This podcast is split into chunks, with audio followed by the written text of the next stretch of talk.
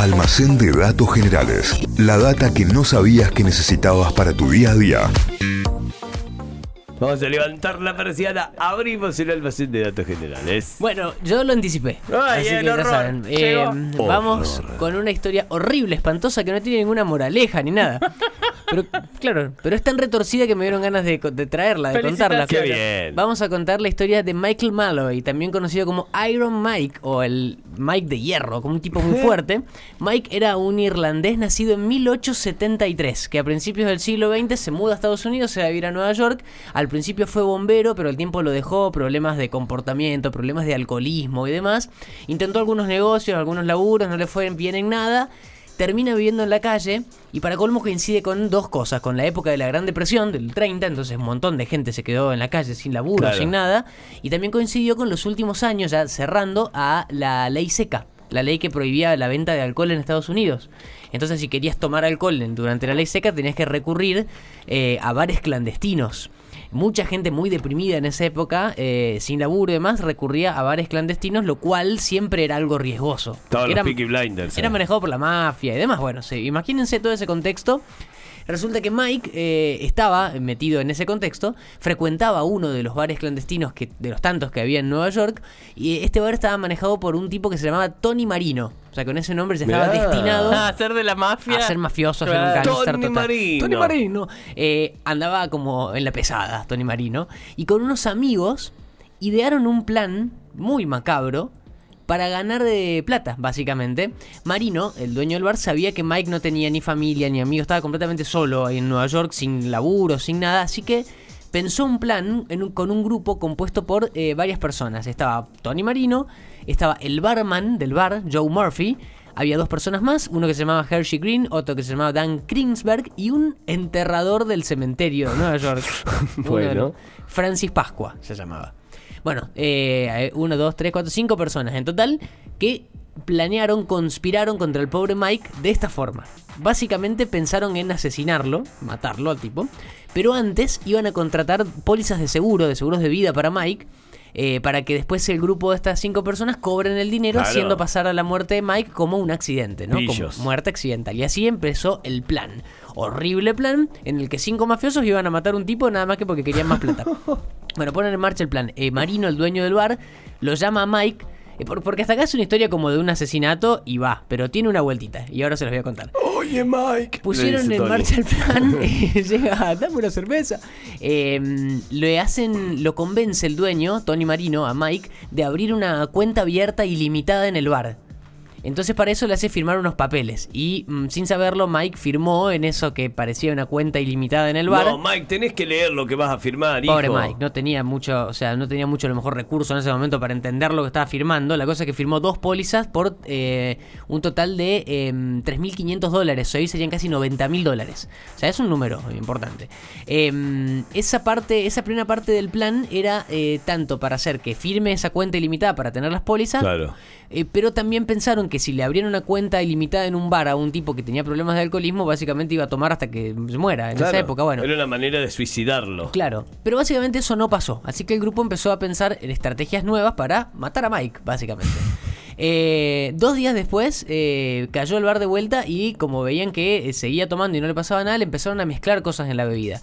Le ponían, pero líquido refrigerante de motor, agua No. ras. En la comida que pedía le ponían veneno para ratas. Está amigo. Bueno, Mike se comió, se tomó, todo, se tomó todo, se desmayó, pero al rato se despertó y, y No. siguió tomando. No. O sea, de alguna forma, y esto lo explican químicamente, sería un bardo, pero todas las cosas que le metieron se fueron anulando unas a otras. Entonces Mike no, solamente se desmayó, pero no se murió. Hermoso. Bueno, el grupo de mafiosos pensó, hay que buscar otra estrategia para que se muera Mike. Green, que era uno de los de la banda, tenía un taxi. Entonces una noche dijeron, bueno, cuando salga medio borracho del bar, lo con el taxi. Chao. Bueno, eso hicieron. Sale caminando Mike, eh, el taxi lo choca, No lo, se salvó. lo deja en un, en un tirado ahí en la calle, no lo asisten. Y cuando lo quería chocar de vuelta, como para asegurarse todo, eh, aparece un auto que como que lo los ahuyenta y se terminan yendo al grupo. Pero dijeron, bueno, de todas formas el golpe capaz Ya que está, fue. listo. Eh, el día siguiente empiezan a buscar los registros de fallecidos en los hospitales y no aparecía Mike, no lo encontraban hasta que dos semanas después eh, lo encontraron en un hospital internado, pero fuera de peligro. Tenía una fractura de clavícula nada más. y un- Fenómeno. Y unos golpes. Y un par de días después de esas dos semanas, eh, apareció en el bar de vuelta. Sí, tenía que comer y O sea, tomar. Mike no se moría. Y el grupo estaba- ya dijo, ¿cuántas veces? ¿Cuánto se va a ¿Cuánto salvar? más quieren que lo matemos, este guaso? Ya recuperado, Mike vuelve al bar, otra vez está ahí medio borracho en el bar y el grupo de mafiosos idea otro plan, otra parte del plan. Lo llevan a un parque en el medio del invierno y lo empaparon, le tiraron baldazos de agua para que se muera congelado el tipo. Lo dejaron ahí, se fueron, noche de invierno en Nueva York. En el invierno en Nueva York puede llegar a 10, 15, 20 grados bajo cero. Pero lo que dan decime que cuenta- Tony Marino está preso porque de verdad. Claro, porque ya lo estaban, ya todos eran intento de homicidio, ya no estaban todos. esperando que fallezca, ya lo Eran estaban todos queriendo matar. homicidio, y todos, todos intentando que parezca un accidente, la muerte. Bueno, lo dejan ahí todo mojado, empapado, eh, de, así con muy poca ropa en el invierno de Nueva York.